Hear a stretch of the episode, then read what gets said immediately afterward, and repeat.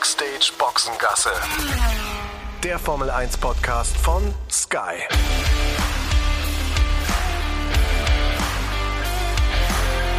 Mit Sascha Roos, Peter Hardenacke und Sandra Baumgartner.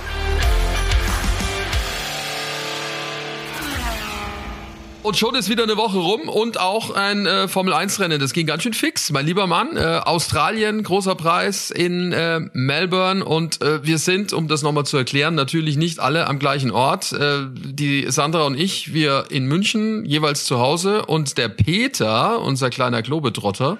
Wo, äh, Peter, wo bist du denn? Wir sind uns alle per Teams zugeschaltet, können uns sehen. Du sitzt da irgendwie am Fußboden. Was ist denn da los? Wo bist du? Ich bin in der Lounge. Ähm, ich bin in der Lounge von Thai Airways äh, in Bangkok, ah. ähm, wo ich zwischengelandet bin.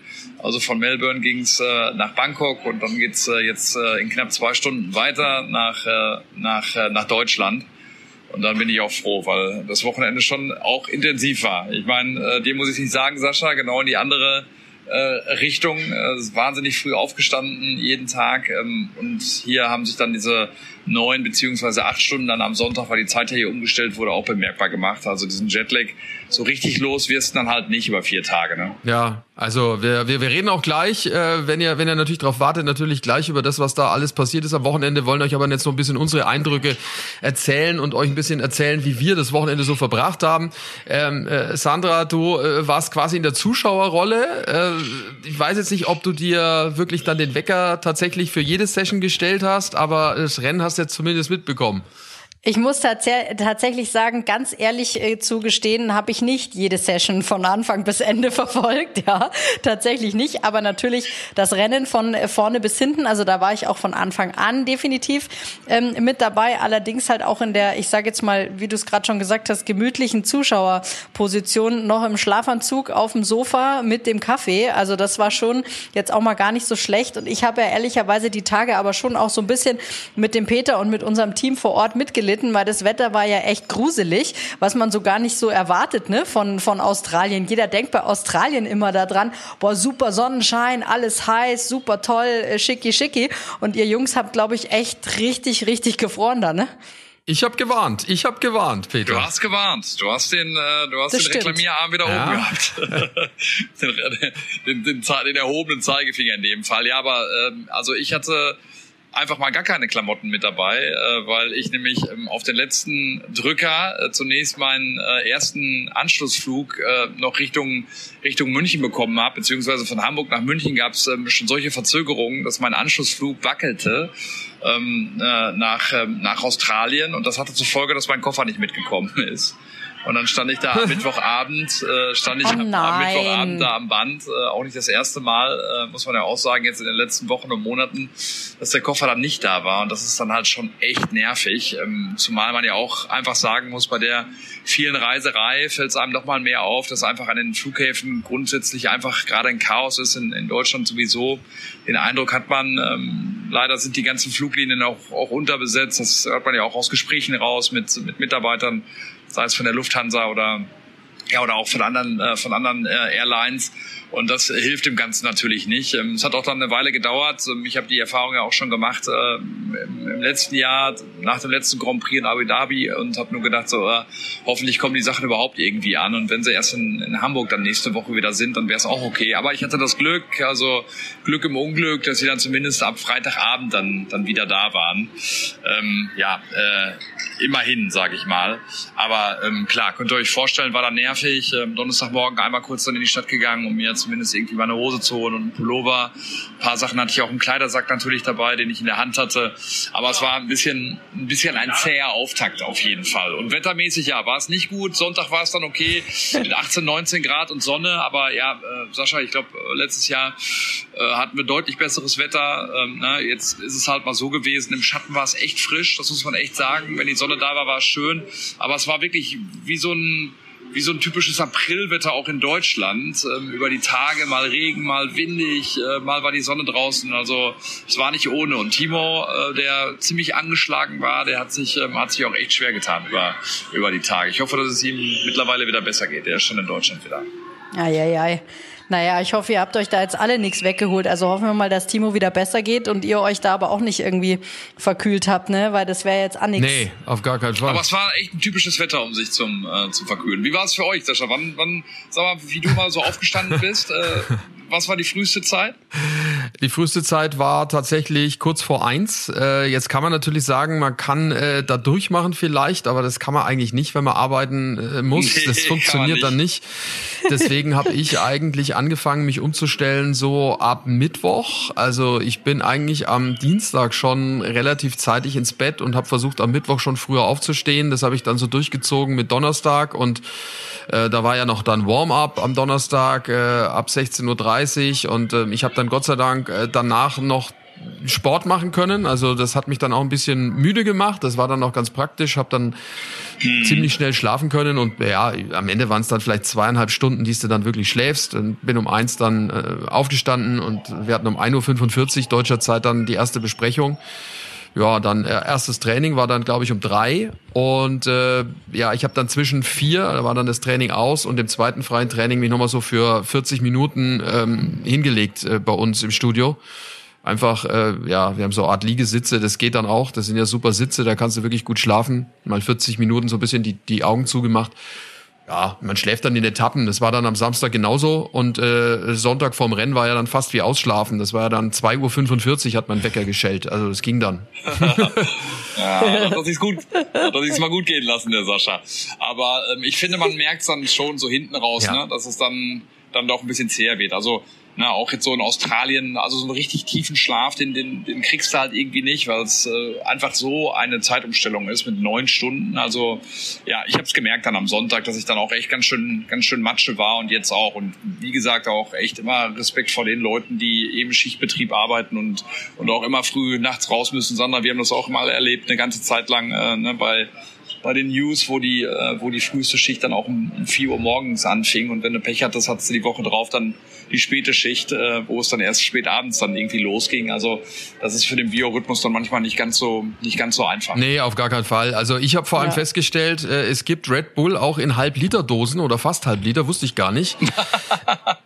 Hättest du ja, mal Tobi stimmt. fragen to müssen, der hätte Tobi, dir das sagen Tobi, können. unser Kameramann, der, ich weiß nicht, der, der trinkt da einiges weg äh, an so einem Wochenende. Ich trinke das eigentlich weniger. Ähm, ich habe es aber dann doch gemacht und ich glaube, dadurch, dass ich das nie mache, äh, hat es mir dann auch geholfen. Also ich, das wirklich, also es war zwar sehr süß, aber ich habe mir reingezogen. Ich habe mir natürlich den einen oder anderen, ihr könnt es euch vorstellen, der Herr neben mir, äh, der ja, Ralf, ja. hat natürlich mich ständig angeguckt und hat gemeint, ob ich jetzt irgendwie einen auf Berufsjugendlichen mache. ich jetzt hier. Aber Moment, nee, nee, nee, Moment. Ich habe bei ihm, ich habe bei ihm auch die Dose stehen sehen, als er so eine Instagram-Story gemacht hat. An seinem Platz stand auch so eine Dose. Da braucht er jetzt gar nicht ankommen. Die habe ich ihm dann von ihm kam die 05. Die habe ich ihm mitgebracht. Von ihm kam die 05 Liter Dose wahrscheinlich. Nee, nee, nee, nee, nee, das war mein, ich habe die, also es ist ja bei uns eine klare Aufteilung. Ich habe nicht ums Frühstück gekümmert. Ich war ähm, bei der Tankstelle, weil äh, man kriegt ja um die Uhrzeit jetzt nichts Frisches. Aber ich muss ganz ehrlich sagen, die Tankstelle hier bei uns bei Sky ums Eck, eine großartige Tankstelle. Äh, und was ich dort wahnsinnig finde, ist. Allgut, das ja, ist ja, richtig, richtig. Ja. Die, die könnten, super. eigentlich können sie uns jetzt sponsern. Die Allgut. Also das war. die Unterföhringer. äh, aber da geht's ab am Abend und in der Nacht. Das war mir gar nicht bewusst. Also der ganze, die ganze Tankstelle war voll. Ja, ja. Also da konntest du dir sämtliche Tuning Cars, also vom, ich wusste gar nicht, dass es noch ein Opel, Opel Kadett gibt, aber äh, so Opel Kadett war da, Golf, dann BMW, alles mögliche Dreier BMW mit den dicksten Auspuffrohren, die ich jemals gesehen habe, so ungefähr. Die waren alle an der Tankstelle. Getankt hat da niemand. Die haben da alle nur äh, gegessen Aber, und getrunken. Sascha, war die Polizei auch wieder da? Ich habe das früher Na, ganz, ich, ich habe das früher ganz oft erlebt, dass da quasi Tuning-Treffen stattgefunden hat und aber die Polizei dort auch ganz gerne hinfährt, auch wenn die die Nachtschicht haben, um Kaffee zu trinken und mal ein Päuschen zu machen. Und es ist dann war dann immer extrem ulkig, wie dann immer die ähm, die Tuning-Leute sich mit den Polizisten drüber unterhalten haben, äh, ne, was sie da so für Autos haben, weil ich habe das auch öfter mal mitgekriegt, wenn ich dann eben zur Frühschicht gefahren bin Ähm, und finde aber zum Beispiel, diese Tankstelle, die hat sogar frisches Obst und das ist wirklich gar nicht mal schlecht. Also die sind inzwischen, glaube ich, auch so ein bisschen darauf eingestellt, auf die äh, Tuning-Treffen Menschen, die da äh, Samstagnacht dann die ganze Nacht verbringen und auch auf uns arme Tröpfe, die dann irgendwie morgens um drei da irgendwie in den Sender fahren Genau, müssen. also deswegen, also ich bin dann da jede Nacht dahin, habe dann äh, Frühstück gekauft für den Ralf und für mich und äh, für die Redaktion. Ich habe dann auch Gummibärchen und so Zeugs habe ich noch mitgenommen für alle und dann äh, sind wir dann dahin und hast du dich mal beliebt gemacht? Ja, ja. und, da, und da ging's los, hat uns durch die Nacht Mitarbeiter gebracht. des Wochenendes. hat uns jedenfalls ganz gut durch die Nacht gebracht, äh, aber auch da, na, mal wieder, wir sagen es ja immer, der Ralf ist halt irgendwie, ich weiß nicht, der ist kein Mensch. Ich glaube, der ist kein Mensch. Der ist eine Maschine. das, das, der, der, ist halt auch dann um die. Aber wobei, er war auch, er hat dann auch zugegeben, jetzt ist er auch mal müde. Aber das habe ich so von ihm auch noch nie gehört, so richtig. Aber er ist trotzdem der frischere von uns beiden gewesen. Muss ich gestehen. War so. Aber gut. Er braucht, er braucht auf jeden Fall weniger Schlaf. Es gibt ja solche Menschen. Das ist so. Also das ist, ist wirklich beeindruckend. Das haben wir auch schon ein paar Mal gesagt. Das ist wirklich auch bei uns in der Gruppe, ne, wenn wir alle unterwegs sind, der Erste, der morgens die ersten Bilder postet, vom Fitnessstudio zunächst, dann vom Kaffee, da ist noch immer kein anderer dann dabei, ja, weil es noch immer so früh ist. Und dann erwachen wir dann auch so langsam. So ganz langsam. Und kommen dann auch mal in die, in die Pötte, ja. Aber übrigens Australien, ne, äh, weil wir gerade drüber gesprochen haben, also das, äh, das Wetter, das wechselhafte Wetter hat der guten Stimmung da keinen Abbruch getan. Wir sind ja da immer so 15 Minuten, äh, ja, Laufweg äh, entfernt von, von der Strecke, laufen durch den, durch den Albert Park ähm, na, und das Rahmenprogramm ist ja dann schon, weiß ich nicht, morgens, wenn du die Augen aufmachst, äh, hörst, du, hörst du die Autos dann schon auch aus dem Hotelzimmer ähm, heraus. Ähm, äh, ist aber großartig, das muss man echt sagen. Also ähm, ich weiß nicht, am Tag, glaube ich, äh, über 100.000 Zuschauer. Ich glaube, am, am Sonntag waren es 130.000. Äh, so ist es mir zumindest äh, zugetragen worden. Und das macht schon Spaß, da vor Ort zu sein. Ne? Also ähm, die Australier lieben das schon. Und dieser Melbourne Walk, ähm, also ich glaube, ne, wir haben ja auch mit, mit Nico Hülkenberg drüber gesprochen. Ich glaube schon, dass es der schönste der schönste Weg ist für die Fahrer in der Formel 1, um ins Fahrerlager zu kommen. Ähm, am Sonntag haben wir da auch mit Leuten gesprochen, die wirklich äh, morgens um, um 6 Uhr äh, da schon ihren Platz gesichert haben, um ganz vorne zu stehen, um, um ihren Idolen da dann äh, zuzujubeln und äh, Selfies zu machen und Autogramme zu holen. Also ja, ich mag das, mag das da wahnsinnig gerne, muss ich wirklich sagen. Also es ist schon irgendwie auch bei, bei mir, ich würde schon sagen, Top 3 würde ich es auf jeden Fall mit, mit eingliedern, der Australien Grand Prix, allein ja. von der Stimmung her. Ja, ja, auf jeden Fall. Also allein die, die Art und Weise, wie man da auch empfangen wird, auch wenn man jetzt kein Rennfahrer ist und wie du schon sagst, der Weg dorthin durch diesen Park ja. und dann, äh, was ich immer toll fand, war mit dieser, der Weg über diese Pontonbrücke da, äh, mitten über den See drüber. Ja. Äh, allein das fand ich schon, wenn es dann so schwankt und so und äh, das fand ja. ich schon toll. Also allein dorthin zu laufen, jeden Morgen wie zur Arbeit. Wie heißt die Brücke? Wie nennst du das? Also Ponton nennt man das irgendwie. Pontonbrücke. Aus ah, diesen okay. Plastikteilen, ah, okay. die man das, da so zusammen... Ist, ja, ah, okay. Zusammenbaut. Das heißt Ponton? Ich hab, wusste es nicht. Ah ja, okay. Ja, und vor allem, du siehst ja dann eben, wenn du da über diese, über diese Brücke gehst, siehst du ja dann auch noch die, die Skyline von Melbourne, was echt richtig ja, cool mega. ist. Und ich finde auch das Fahrerlager dort wirklich schön. Also, ne, da reden wir ja auch oft drüber. Da gibt's welche, die sind jetzt irgendwie besser als andere. Und das muss ich ganz ehrlich sagen, ist schon noch ein Fahrerlager, was, was relativ weit vorne dabei ist, finde ich, weil das auch schon so eine, so eine heimelige, gemütliche Atmosphäre irgendwie hat finde ich. Also es ist nicht zu groß, es ist irgendwie grün mit dabei, so ein bisschen Rasenflächen und so, Bäumchen. Also ich finde es da schon sehr schön. Ja, definitiv, finde ich auch. Also zum Wohlfühlen. Ja, lebt halt davon, dass es mitten im Park ist. Ne? Das ist natürlich schon ein großer Vorteil da äh, mit den Grünflächen. Hat ein bisschen was von Biergarten auch immer so, ne? Vor den jeweiligen Hospitalities. Also ist schon, ist schon schön. Ja, dann lasst uns gleich mal über das reden, was da am Wochenende passiert ist. Gibt ja doch einiges, äh, was, sag ich mal, zumindest für Stirnrunzeln gesorgt hat. Vor allem am Ende. Äh, vorher allerdings äh, eine ganz wichtige Empf Empfehlung für euch. Wie nennt man es? Verbraucherinformationen. Für alle Motorsportfans gibt es die Formel 1 natürlich auch im Stream auf Wow. Das ist der Streaming-Service von Sky. Da gibt es neben der Formel 1 natürlich auch die Formel 2 und die Formel 3 sowie alle 17 Rennen der IndyCar-Serie. Alles live und exklusiv im Stream. Checkt die Website wowtv.de slash F1. Den Link gibt's aber natürlich auch hier in den Show Notes. Mega, ihr könnt Wow auf zwei Geräten gleichzeitig streamen. Alles ohne Receiver auf dem Tablet, auf eurem Laptop, dem Smart TV und, und, und. Also, wowtv.de slash F1 und schon kann's losgehen. da sind wir wieder. Also äh, wirklich bitte gerne auch weiterempfehlen. Und äh, ja, weiterempfehlen konnte man, finde ich, schon auch nochmal die Wiederholung von dem Rennen. Also äh, da in Melbourne. Klar, wir haben den gleichen Sieger. Jetzt, wenn man nur dran draufschaut, wie das Ergebnis aus oder wie es ausgegangen ist, kann man sagen, okay, naja, war ja jetzt nicht so die ganz große Überraschung. Stimmt, aber Peter, äh, zumindest hatte man den Eindruck, die anderen haben in Australien schon ein bisschen aufgeholt auf äh, Red Bull. Also hatte ich zumindest den Eindruck.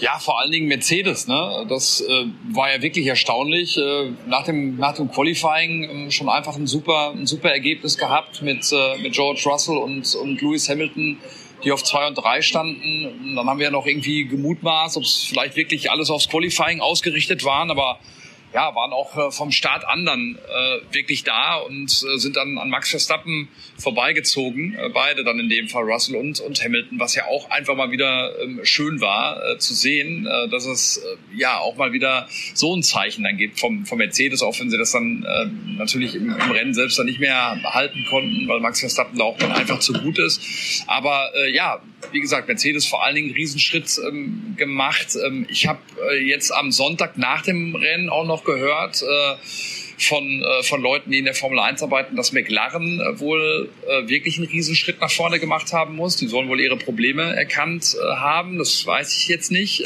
Ich weiß nicht, wie es gelaufen wäre unter normalen Umständen, wo die beiden Piastri und Norris gelandet wären, ob das für die Punkte gereicht hätte, keine Ahnung. Aber ähm, da bin ich auch gespannt, ob man das dann bestätigen kann. Aber ja, wie gesagt, vor allen Dingen ganz dickes Ausrufezeichen finde ich hinter, ähm, hinter Mercedes jetzt an dem Wochenende. Und trotzdem hauen sie das Konzept in die Tonne, ne? Hat der Toto Wolf bei dir auch nochmal ganz klar gesagt. Ja, ich, ich habe am Samstag auch schon mal gezuckt, weil ihr beiden das ja auch schon mal aufgegriffen habt, ähm, du und Ralf. Ich gedacht, ah, wir haben ja so oft über dieses Konzept auch gesprochen, er hat so oft bei uns auch gesagt, äh, dass es kommen wird. Äh, Nochmal am Samstag fragt, wo das Qualifying so gut gelaufen ist. Nee, das machen wir am Sonntag hinten raus. Und ähm, ja, aber ich glaube auch, ich weiß nicht, wie dein oder wie euer Eindruck ist, aber wahrscheinlich reicht das auch einfach nicht, ähm, dann auch auf den anderen Strecken, um so nah ranzukommen, dass es dann spannend wird. Und ich glaube, dass der Anspruch von Mercedes dann doch ein anderer ist. Und ich glaube, dass man, dass man da jetzt weiter auf dieses Konzept B geht, äh, was dann hoffentlich ein AAA-Konzept sein wird, um, um Red Bull dann auch äh, ja, dauerhaft und, und konsequent dann wieder gefährden zu können. Ja, wobei, weil da kannst du ja auch wieder ähm, den Punkt anbringen, was wäre mit Mercedes gewesen, wenn das Rennen, sage ich jetzt mal, normal verlaufen wäre und es da nicht irgendwie so ein äh, Tohu-Babohu gegeben hätte. Ähm, und im Endeffekt kommt es ja dann fürs Team auch immer darauf an, gar nicht mal so sehr, wie ist die Platzierung, sondern wie ist der zeitliche Abstand äh, zum Führenden, also in dem Fall natürlich zu, zu Max Verstappen. Und ich glaube jetzt kaum, dass ähm, von einem so einem Ergebnis Mercedes sich jetzt auf einmal wieder davon abbringen lässt, zu sagen, wir machen dieses B-Konzept, weil ähm, ich glaube, dass das Risiko einfach zu hoch ist, wenn du dich da auf ein so ein, ich sage jetzt mal Ausreißer Ausreißerrennen verlässt, was jetzt natürlich auch noch ein bisschen anders gelaufen ist, als es so der Normalfall ist, ähm, glaube ich, sollte man ja, vor allem, machen. das hatten sie ja wahrscheinlich auch letztes Jahr schon mit Brasilien gemacht, als sie da so richtig stark waren und sich vielleicht auch ein bisschen ja, in die Irre führen haben lassen von dem Erfolg, den es da äh, zweifelsohne gab. Und Australien ist das ist jetzt auch nichts Neues, immer ein bisschen eine andere Strecke als die, die noch kommen werden, als das Gros der meisten. Also äh, es ist mit Sicherheit äh, keine falsche Entscheidung zu sagen, man, man baut äh, was Neues mit den Ideen, die man ja schon gesammelt hatte. Das ist ja mal Fakt. Ferrari, auch so ein Ding. Auch da müsste man sagen, wenn man drauf guckt, um Gottes Willen, keine Punkte geholt. Vollkatastrophe. Übrigens ist mir aufgefallen, nachher dann so richtig, also ich habe es am Sonntag gar nicht so bewusst gesehen, aber es ist Fakt, Nico Hülkenberg hat mehr Punkte als Charles Leclerc. Das ja. ja, Wahnsinn. ja, also. Wirklich, wirklich Wahnsinn. Ja. Ja, das, äh, das muss man, das muss man sich erstmal auf der Zunge zergehen lassen, dass es so ist, ne? Äh, das ist ja unglaublich. Äh, war mir, war mir nicht bewusst. Ja, ne? Also ich fand auch, ich muss, ich, ich muss nochmal genau nachgucken, aber das ist schon so, ne? Also ich äh, bin mir ziemlich sicher, dass es so ist. Ähm, denn. Ja, krass der hat, was hat er denn, was hat er denn gerissen, äh, der, der, der, der Charles Leclerc? Ich meine, der hat zwei Streichergebnisse am Ende des Tages. Und äh, ja. ansonsten ist da, ist da nicht viel. Und Nico, äh, überleg mal, stell mal vor, der wäre wirklich Vierter geworden. Ist ja auch so eine Nummer. Äh, hätte ja durchaus sein können. Ja. ja, sechs Punkte. Na, nicht mehr Punkte hat er, sondern ja. sechs und sechs sind es natürlich. Also genauso viele Punkte. Er hat nicht mehr ja, Punkte als Hülkenberg. So ist es. Ich habe nämlich jetzt gerade nochmal nachgerechnet. Ja. stell dir mal vor, Jeweils das hätte ihm einer vor der Saison gesagt. Nach Rennen drei äh, bist du gleich auf mit, mit Charles Leclerc. Ähm, ja, Wahnsinn. Hätte er unterschrieben, glaube ich. Ja, ähm, ich glaube, kommen wir dann kommen wir dann eh später ja. noch drauf auf äh, dieses fantastische Wochenende in jeglicher Hinsicht äh, von von Nico Hülkenberg. Aber zu Ferrari nochmal auch auch um Charles Leclerc tut's mir tut's mir einfach irgendwie leid, ähm, weil ich ihn auch einfach so als Typen ja. äh, wahnsinnig sympathisch finde. Äh, ein freundlicher Mensch, gut erzogen ähm, und ja, hat das äh, bislang so gut gemacht, finde ich ja auch bei Ferrari, wenn man mal sieht, ähm, ja am Anfang auch gleich äh, gegen so ein Großkaliber wie Sebastian Vettel zu bestehen und, und das auf eine beeindruckende Art und Weise besser gewesen als, ähm, als Vettel am Ende, unter welchen Umständen auch immer. Aber ja, es tut mir irgendwie leid, also dass es da nicht vorangeht und das wird wieder dauern jetzt. Und ähm, ich hatte auch den Eindruck, dass auch die Laune bei Fred Vasseur jetzt so langsam eine andere ist als, als die, die er noch bei den ersten äh, beiden Rennwochenenden hatte, weil der weiß auch, dass der Weg, glaube ich, ein langer ist, äh, bis, bis die da wieder mitmischen können. Ähm, ja, äh, äh, gruselig, ne? Und ich meine auch auch am Ende auch Sainz gegen Alonso. Ich ich weiß nicht, ne? Ich meine auch da es ist halt eine Strafe einfach, ne? Und ich finde sie auch dann am Ende nicht zu zu harsh. Äh, ihr habt das ja auch thematisiert, äh, Sascha, mit äh, mit Ralf. Also ja, es ist, äh, es ist, es steht unter keinem guten Stern, die Saison von, von Ferrari. Ja, vor allem seine Argumentation, ne? Ich meine, dieser Funkspruch war natürlich schon, da hat er einem schon leid getan mit please, please, please, ja. Also nochmal, ne? Ich glaube, das. Hilflos. Ja, das, ne? ja, ja. Ich meine, gut, ich kann es ja verstehen. Ja. Ich kann es völlig verstehen. Aber wäre dieser, dieser Fauxpas, dieser Unfall äh, am Anfang des Rennens passiert, hätte er die Strafe ja auch sofort kassieren müssen und äh, hätte auch keinen, hätte auch nicht sagen können, ich will erst nochmal mit euch reden. Also da, da wäre die Strafe ausgesprochen worden und er hätte die fünf Sekunden bekommen. Es ist ja total unerheblich, wann er diese Strafe begeht oder diesen Fehler macht. Äh, es ist halt so, ja, muss er, muss er leider akzeptieren und die ist auch so zu nehmen. Also auch wenn es am, im, im Nachgang keine Auswirkungen für Alonso gehabt hatte, weil er äh, danach äh, quasi eh gewertet wurde, wie es vorher war. Äh, muss er natürlich bestraft werden. Und andere hatten Glück, ne? Ich weiß nicht, ob ihr das mitbekommen habt, Logan Sargent, wie der den De Vries abräumt. Äh, das, mhm. das wurde ja, nicht mal also, untersucht. Also, ja, ne? muss ich auch sagen. Normalerweise hättest du da auch äh, sagen müssen, pass mal auf, mein lieber Logan, so nicht. Das gibt eine Strafe, irgendwie Startplatzstrafe fürs nächste Rennen oder so. Mhm. Ne? Weil der hat Klar, der war außerhalb der Punkte völlig egal, aber trotzdem. Aber glaubt ihr, dass das vielleicht in diesem ganzen Chaos auch so ein bisschen untergegangen ja, ist? Ja, glaube ich schon. Weil es gab ja, wie gesagt, nicht mal irgendwas mit noted nee. oder untersucht oder irgendwas. Ich glaube, dass das einfach durchgerutscht ist. Das war ist, einfach, einfach zu viel, ja. Und klar, wir haben ja auch viel drüber diskutiert, äh, auch viel mit den ähm, Sky Formel 1 Zuschauern, die über Social Media ja auch ihre Meinungen abgegeben haben bei uns auf den Instagram Kanälen, äh, Kanälen, auch äh, auf den offiziellen bei uns, bei, bei Sky Sport Formel 1. Äh, das ist einfach eine Entscheidung gewesen von der Rennleitung, die man im Nachhinein einfach sagen muss, hätten sie anders machen können. Und äh, vielleicht sogar müssen. Regelkonform war es, das haben wir ja in der Sendung auch gesagt, das ist so. Aber man muss halt da nicht hinten raus nochmal rot geben, wenn da Teile auf der Straße liegen und es sind noch drei Runden zu fahren, dann fahre ich halt mit Bernd Mailänder um die Teile rum und äh, mit dem Safety Car und die anderen müssen langsam drumherum oder hinterher fahren. Ist so. Also haben wir ja schon früher auch gehabt. Ich fand es auch dann einfach ganz interessant, nochmal dann so die in der, in der Breite dann auch äh, die Protagonisten zu hören. Ne? Sascha, du sagst es gerade, ihr habt es im Kommentar gesagt, Toto Wolf hat sich ja dann auch nochmal äh, genauso bestätigt, hat gesagt, nein, das ist äh, genau richtig gewesen, weil regelkonform und Nico Hülkenbergs Eindruck dann als Fahrer, den fand ich dann auch nochmal interessant.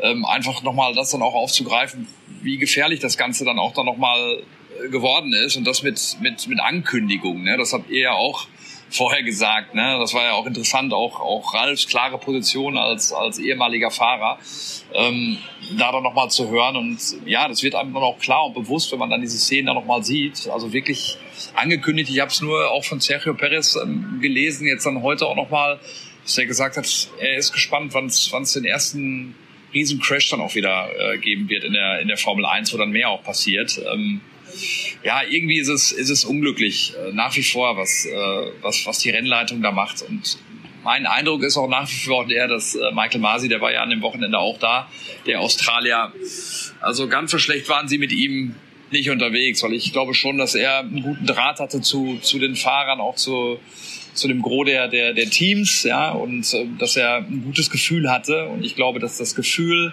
gerade einfach äh, nicht so die Stärke ist der, der aktuellen Rennleitung.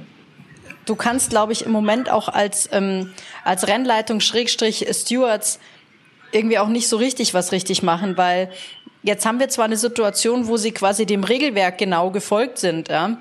Und es ist aber irgendwie trotzdem ist wieder Diskussionsbedarf da. Und ich finde irgendwie so ein bisschen, also was mich gar nicht so sehr stört, ist diese, diese äh, zweite rote Flagge, die es da äh, gegeben hat. Ähm, weil ne, Sicherheit des Argument schlägst du halt nicht. Ne? Wenn sie sagen, es ist zu gefährlich wegen diesen Teilen auf der Strecke etc., dieses Argument schlägst doch, du nicht. Ich frage mich dann nur, weil äh, dann soll sie halt hinterm Safety Car um die Teile rumfahren. Es sind nur noch zwei Runden zu fahren. Dann fahren sie halt um die Teile rum. Du musst ja keine rote Flagge machen. Machen Safety Car und dann fahren sie um die Teile rum. Wo ist das Problem? Ja. Also, äh, ja, das gut, das, ich, weißt du? ich, ich weiß nicht, ich kann das jetzt schwer beurteilen, ob diese, wie, wie, wie diese Teile da auf der Strecke gelegen haben, ob die dann nicht einfach sagen, irgendwie, okay, das, nee, das können wir nicht machen, weil die sich trotzdem alles das irgendwie Risiko, Das Risiko ist, so, so, haben wir ja gesehen, das Risiko, wenn die mit dem Safety Car da langsam rumfahren, ist deutlich geringer. Klar können die da auch über irgendwas fahren und sich einen Plattfuß einholen, aber bei 80 kmh ist das was anderes, als wenn es der, ähm, Ne, haben wir ja gesehen, was dann passiert. Und äh, wir haben es, das war ja auch so eine Nummer, ich habe es ja noch gesagt, ja, man muss jetzt nicht nur an die Fahrer denken, sondern da stehen ja auch Leute hinterm Zaun und es hat ja sogar einen Zuschauer erwischt, wie man jetzt ja. mitbekommen hat. Also nicht schlimm, Gott Hab sei ich Dank. Auch gelesen, ja. Aber äh, das, äh, nicht auszudenken, was passiert, wenn da so ein Frontflügel quer rüber fliegt und dahinter steht ein Kind zum Beispiel. Ja, das äh, um Gottes Willen, das will doch keiner sehen. Also da muss man auch ein bisschen dran denken. Gerade bei der Strecke, ja, weißt ja, du, wenn das, das jetzt irgendwo ist in wo viel Platz ist, meine Güte, dann ist das wieder anders vielleicht zu bewerten als bei einem Stadtrennen, wo man eh sehr nah dran ist. Ja, ja, aber da wollte ich ja gerade noch drauf kommen. Für mich ist mehr die Entscheidung die kritische, warum machst du einen stehenden Start? Auch, ja, äh, klar, natürlich. Raus. Das, das ist, ist ja, also ehrlich gesagt ist das für mich, weil du kannst zwar sagen, okay, du brichst jetzt das, äh, das Rennen ab, setzt eine rote Flagge, weil du der Meinung bist, das ist auch hinterm Safety Car zu gefährlich mit diesen Teilen, die da auf der Strecke liegen, was auch immer. Nur es, es ist ja die, die Entscheidung des Rennleiters, ob stehender Start oder ähm, äh, fliegender Start hinterm Safety Car. Wieso machst du da nicht das? Ja, also da war der Ralf ja auch überrascht, dass es dann äh, den stehenden Start gab. Äh, klar, das war die andere Option, aber äh, die erste Entscheidung ist schon mal die falsche gewesen, da rot zu geben. Also dann am Ende. Ne?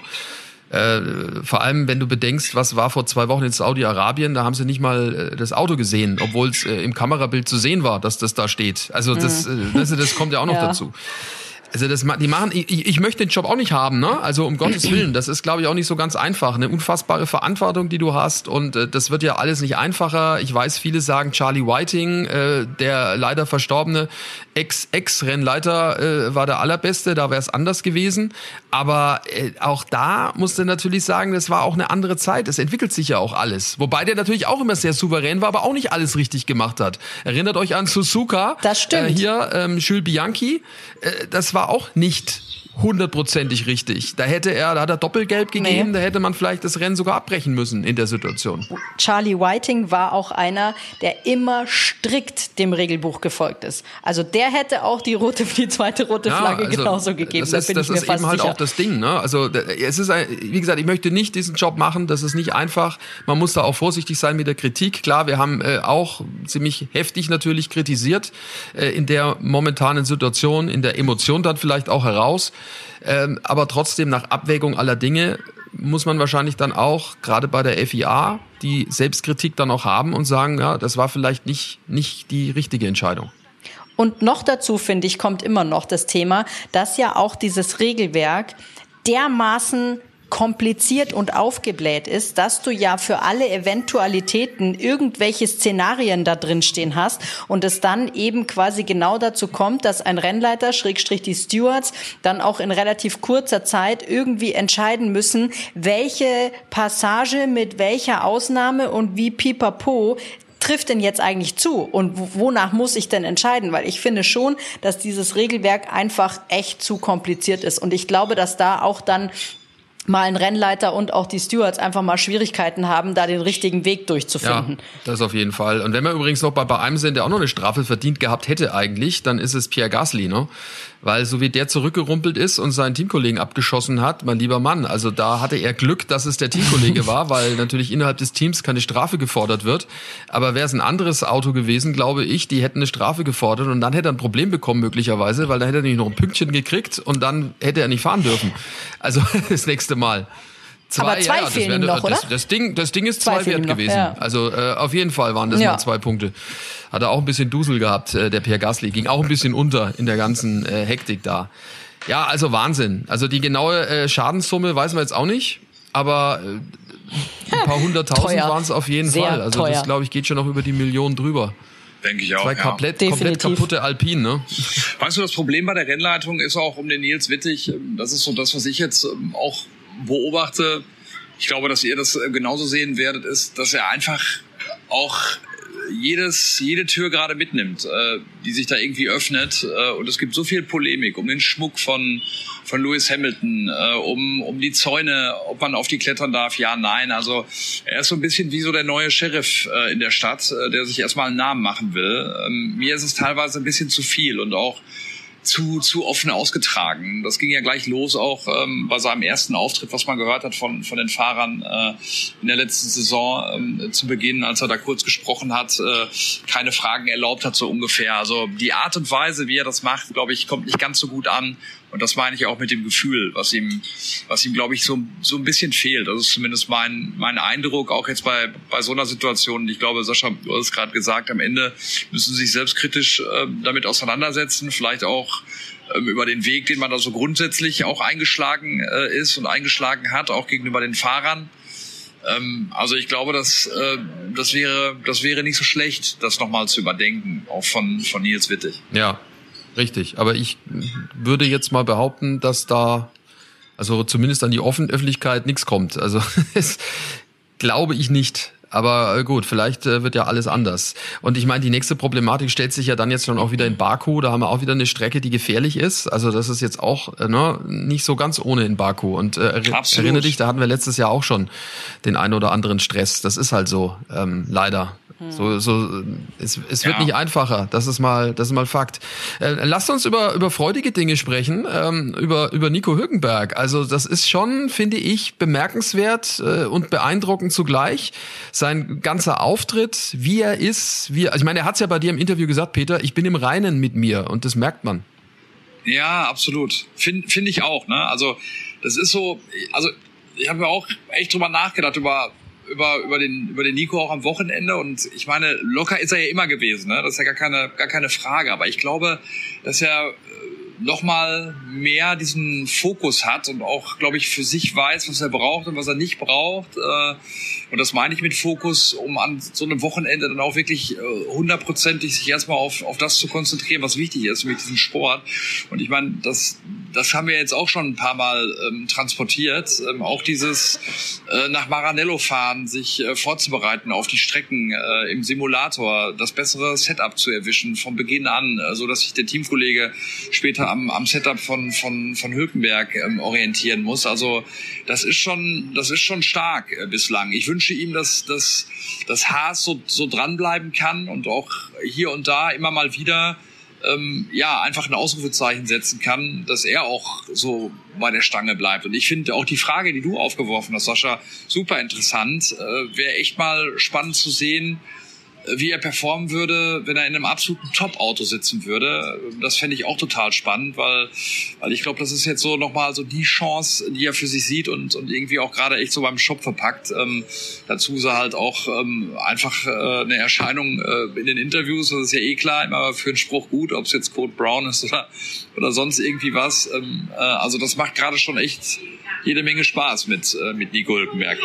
Sandra, die Verbindungen zu Top-Teams, die gab's ja immer mal so lose in seiner, in seiner jetzt mittlerweile schon sehr langen Karriere, aber es hat nie, nie geklappt, ne? Nee, es hat irgendwie nie so richtig geklappt. Ich glaube, weil er auch dann doch in den Autos, in denen er gesessen hat, nie diese ganz großen Ausrufezeichen mal hatte. Weißt du, der hat kein Podium irgendwie geschafft bisher. So. Und jetzt guck dir mal einen Lance Stroll an. Der ist jetzt auch schon lange gefahren und der hat aber immerhin dann auch schon mal, auch mit einem, ich sag mal, schlechten bis Mittelklasse-Auto äh, dann doch mal ein Podium geschaffen. Ich glaube, dass das Nico Hülkenberg dann immer so ein bisschen auf die Füße gefallen ist, dass jeder immer wusste, der Typ hat wirklich unfassbares Talent, aber es gab nie so dieses, dieses eine Aufmerken, wo man sich gesagt hat, okay, das war jetzt wirklich eine krasse Leistung. Da reden wir natürlich immer noch über diese, ähm, diese Führungsrunden und auch diese Pole, die er da hatte in Brasilien. Das ist jetzt natürlich aber halt auch schon etwas länger her und das war auch zum Ende seiner ähm, Zeit, bevor er dann ähm, erstmal aufgehört hatte, ja auch äh, quasi das einzige,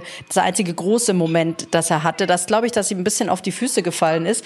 Ich würde es ihm wünschen, dass er jetzt vielleicht über dieses Jahr mit, mit einem Haas ähm, gut, gut performen kann, um dann vielleicht eben auch nochmal doch die Chance eventuell zu bekommen, in einem Top-Team zu sitzen. Aber ich frage mich jetzt tatsächlich schon, wie er dann auch möglicherweise umgeht in einer Phase, wenn es mal nicht ganz so gut läuft. Weil bisher muss man ja sagen, alles für ihn genauso gelaufen, wie man sich's vorstellen muss. Er kommt zurück, er ähm, hat gute Rennen, hat keine großen Fehler gemacht. Die Ergebnisse, die kommen dann. Äh, ähm, jetzt so in den ersten drei Rennen rein. Aber ehrlicherweise, er sitzt halt auch in einem Haas. Also ich glaube halt nicht, dass diese diese Welle weiterhin ähm, sich so aufbaut. Ich glaube, glaub, da kommt dann auch schon mal ein Dämpfer. Nee. Und da bin ich dann. Glaube ich nicht. Glaubst du nicht? Ja, Glaube ich auch nicht. Ja. Meinst du, dass ja, der Haas jetzt einfach so also weiter so performt? Ich, ja, und, und ich glaube ja. und ich glaube auch in der, in der in der Kombination mit äh, auch mit mit Nico. Ich glaube schon, dass also mit mit der Reife, die er hat, äh, mit mit diesem absoluten Willen jetzt nochmal. Ich glaube, dass der auch dass er auch weiß, auf was er sich eingelassen hat. Und auch wenn mal eine Phase dabei ist, die vielleicht äh, weniger gut laufen sollte aus seiner Sicht oder aus der Sicht vom, vom Haas-Team, glaube ich, dass er das, äh, dass er damit umgehen kann und gut umgehen kann. Ich glaube, der weiß schon, worauf er sich da eingelassen hat. Und ich glaube auch, dass der, der Haas äh, schon eine gute Rolle spielen kann in der Saison. Ja, ich glaube auch, dass der Haas nicht so schlecht ist, äh, wie man das hätte vielleicht vermuten können. Das ist ein deutlich besseres Auto als letztes Jahr und viel, viel besser als vor zwei Jahren, also zu der Zeit, als Mick Schumacher drin saß. Äh, und die haben ja auch noch ein paar Sachen in der Hinterhand. Die Entwicklung, ähm, Zusammenarbeit mit Ferrari ist ja auch jetzt noch nicht so lang her. Das läuft alles an. Dem ganzen Zeugs muss man natürlich auch Zeit geben. Am Ende ist das mit so einem Formel-1-Team ja so wie mit einem riesengroßen Ozeandampfer. Also du drehst als, als, na, pass auf, du drehst stehst als Kapitän am Rad, am Steuerrad und es dauert, bis sich dieses Schiff bewegt. Das ist jetzt kein Ruderboot, wo du einmal ein bisschen ziehst äh, am Ruder und sofort dreht sich das auf der Stelle. Das dauert, bis diese ganzen Mechanismen greifen. Das war in der Vergangenheit schon immer so. Überleg äh, bei Teams wie jetzt Mercedes, als die angefangen haben, 2010. Die haben vier Jahre lang am Steuerrad gedreht, ja, einmal in die Richtung und nach vier Jahren ist es in die Richtung gefahren, wo sie hin wollten, nämlich Richtung WM-Titel. Und äh, ich glaube, das ist bei, bei, bei allen äh, Dingen da so. Bis, bis da erstmal Ergebnisse zu sehen sind, musst du viel Zeit, Geduld und vor allem viel Geld investieren. Das ist so. Und ich glaube, dass das beim Haas jetzt so langsam also, kommt. Ich lasse mich ja sehr gerne äh, auch in dieser Richtung sehr positiv überraschen, aber ich glaube trotz allem, dass es, dass es da auch für, für äh, Haas und auch für Nico Hülkenberg Dämpfer geben wird. Und das, äh, wie gesagt, meinte ich ja nur, wäre dann halt für mich interessant zu sehen, wie er dann auch mit, mit solchen Phasen ja, umgeht. Aber ich glaube, dass er das gut meistern wird, wie Peter schon gesagt hat. Der ist gereift. Ich, ne? ich meine, der, der ist Familienvater, der hat äh, drei Jahre gehabt, wo er glaube ich, auch Demut so ein bisschen gelernt hat. Also wir kennen ja unseren Nico auch äh, in gewisser Weise. Ein lieber Kerl, aber der weiß natürlich schon auch, äh, wie man sich äh, zu präsentieren hat, äh, das ein oder andere Mal. Jetzt ist er unter der Haube und hat, äh, wie gesagt, Frau und Kind. Äh, fährt halt nicht zum Party machen irgendwo hin dann, wenn Freizeit ist, sondern äh, fährt äh, mit seiner Familie in die äh, in Familienurlaub nach Dubai und macht äh, Kinderrutschen unsicher mit seiner Tochter und hat Spaß dabei. Und äh, das, das meint er, glaube ich, auch mit seiner Reife Reife, er ist wo angekommen und ruht in sich. Und das macht es dann halt vielleicht auch aus. Und das ist ja nicht selten. Hat man ja verschiedene Beispiele im Sport äh, auch und im ja, Berufsleben bei in der freien Wirtschaft auch Leute, die dann auf einmal gesettelt sind und plötzlich noch mehr Leistung bringen können. Also ich sehe das positiv. Ich auch. Gut, sind wir uns ja einig. Das freut mich. Ihr Lieben, ich muss so langsam, ich muss so langsam aufbrechen. Ich habe schon gehört. Weil wir gleich boarden. Last call for Mr. Hardenacke. Ja, ja. Nein, hast du nicht. Machen wir, machen wir jetzt, also ich bin ja ein bisschen langsam jetzt gerade hier im Kopf äh, aufgrund des, des Jetlags und so weiter, aber machen wir jetzt hier keine haben wir keine Angst jetzt hier. Nein, nein, alles gut. Ich bin gut in der Zahl. Die warten gut. schon auf dich. So ist nicht. Außerdem, ich weiß. Außerdem bist du in Begleitung. Die warten schon auf Nein, die warten auf dich. Du hast ja den, du hast ja, du hast ja den lieben Chris dabei äh, aus der Sky Formel 1 genau. Äh, der, der aufpasst ja. auf dich, dass du da sitzen das bleibst. Stimmt, das stimmt. In Bangkok. Das ist so. Servus, Servus TV, äh, die Kollegen aus Österreich sind auch mit uns hier äh, zum Großteil ja, noch unterwegs. Kann ja dann kann nichts passieren. passieren. Na gut, ja. dann würde ich sagen, richten wir den Blick auf unseren nächsten Podcast, wie immer dienstags, überall dort, äh, wo es Podcasts gibt, gibt's dann die neue Ausgabe von Backstage Boxengasse. Dort ähm, werden wir uns ein schönes Thema suchen, wird sich mit Sicherheit viel ergeben in der nächsten Woche, denn es ist ja ein bisschen längere Pause, nachdem der Shanghai Grand Prix ausgefallen ist. Nächste Station ist dann Baku. Freuen wir uns drauf, aber davor gibt's noch mal Backstage Boxengasse in einer guten Ausgabe, das auf jeden Fall. Danke fürs Zuhören und eine tolle Woche. Ciao, ciao. Schöne Woche euch, gute Reise, Peter. Dankeschön, liebe Grüße an alle, bis bald. Eigentlich ist die Glanzparade ja eine herausragende Fernsehsendung bei Sky. Immer montags, Erstausstrahlung, 18.30 Uhr. Aber es gibt diese Fernsehsendung, das ist das Faszinierende, auch als Podcast bei allen gängigen Portalen. Die Glanzparade mit Frank Buschmann und Wolf Christoph Fuß und Timo Schmidtchen. Backstage Boxengasse ist eine Produktion der Podcastbande im Auftrag von Sky.